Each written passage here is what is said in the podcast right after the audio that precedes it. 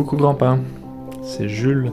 J'aimerais raconter un petit peu plus de notre vie en commun à Strasbourg. Comme je pense que Joséphine et Louise et moi, nous avons euh, cette particularité par rapport aux autres euh, cousins, j'aimerais raconter un petit peu comment je, je voyais quelques aspects de, de notre vie à Strasbourg avec vous.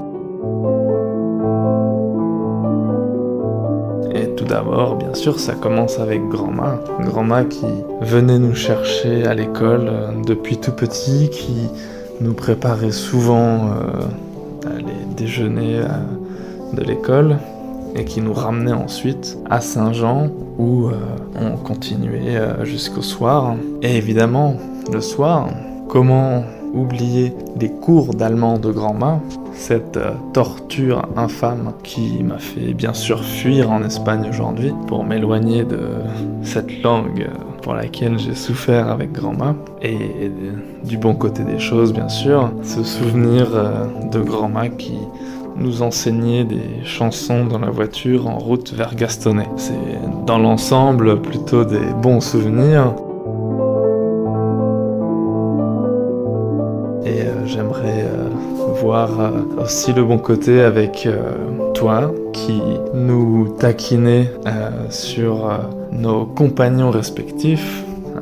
je me rappelle de ta curiosité de savoir avec qui on était, quand, comment. Et bien sûr, même si c'était taquin de ta part d'aller chercher les informations à de jeunes adolescents timides, ça montrait aussi ton affection et ton intérêt pour nous. Je trouve ça chaleureux de ta part aujourd'hui.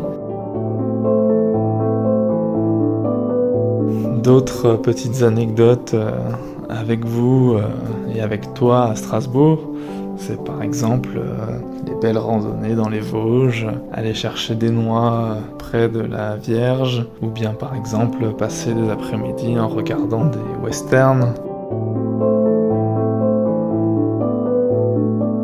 point euh, très important culinaire aussi de Strasbourg, ce ne sont pas les crêpes évidemment, ni la choucroute, mais euh, bien sûr les steaks d'amour.